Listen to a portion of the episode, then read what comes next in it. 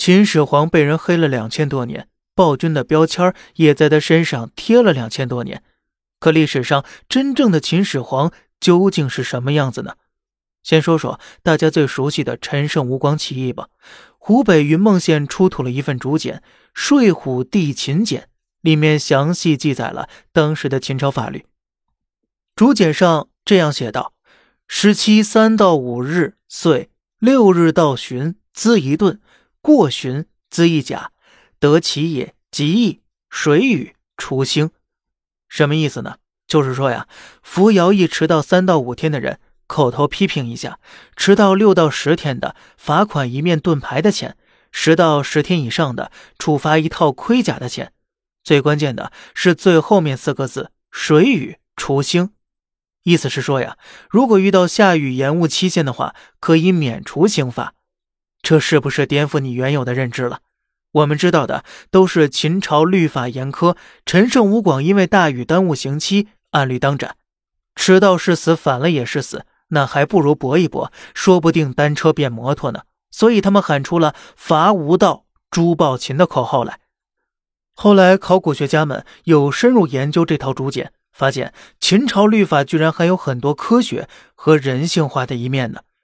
比如每年春二月不准进山伐树，捕杀幼鸟和幼兽，不准修筑堤坝，堵塞河道，影响鱼群产卵。再比如啊，身高不足六尺。相当于今天的一米八三就可以免除刑罚了，这就是世上最早的生态环境保护法和未成年人保护法了。所以，到底是谁在黑秦始皇呢？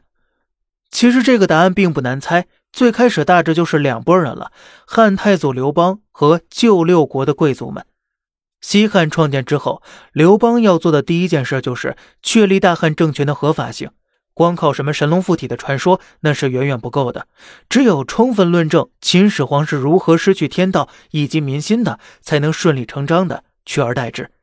而他的这个需求呢，又和当时六国一流的名门望族们不谋而合。虽然汉承秦制，沿用郡县制，但毕竟亲手灭了他们六国，拿走他们贵族权力的人，那是秦始皇啊。所以，这一个个儒学大家们黑起秦始皇来，那肯定是不遗余力呀。再加上后来一代又一代的学者们添油加醋，我们熟知的孟姜女哭倒长城和焚书坑儒也就来了。孟姜女的故事最早的版本出现在春秋战国时期的《左传》，说齐国有一名叫杞梁的将军战死沙场了，他的妻子在路边哭丧。后来。乞良妻哭夫的故事就在齐国逐渐传开了，慢慢演化成了当地风俗。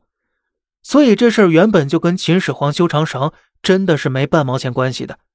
西汉刘向编写《战国策》时，又加入了哭城的情节。乞良战死了，妻子哭丧，结果整座城池都被他哭塌了。唐代诗人冠休后来写了一首《乞良妻》，才第一次把这个故事啊放到秦始皇修长城的背景之下。后来呢，唐朝又有人写了一本《童贤记》，把原本没有留下姓名的启良妻改成了有名有姓的孟仲姿。最后啊，这故事就演变成了现在的孟姜女哭长城了。你看，这么多大文人跨越时空，合力给秦始皇扣了个大黑锅呀。然而，根据《睡虎地秦简》上的记载，秦始皇修长城那可是付工钱的，罪犯也会被安排来服徭役。抵债一天抵八千，如果需要官府提供吃住，一天抵六千。在当时的秦朝，三钱可以买一斗米，差不多十二点五斤，所以他们一天的工钱最多是可以买三十三斤大米的。这在古代已算是高福利了。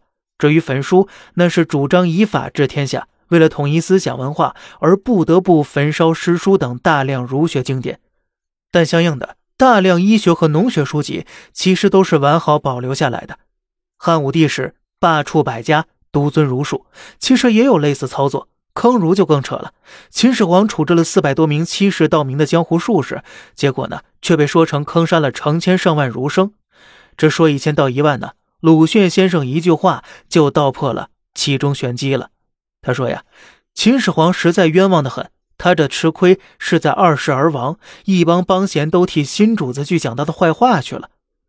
秦始皇十三岁登基，二十二岁亲政，横扫六国，一统天下，废分封，改郡县，书同文，车同轨，统一货币度量衡。而后呢，又北逐匈奴，南征百越。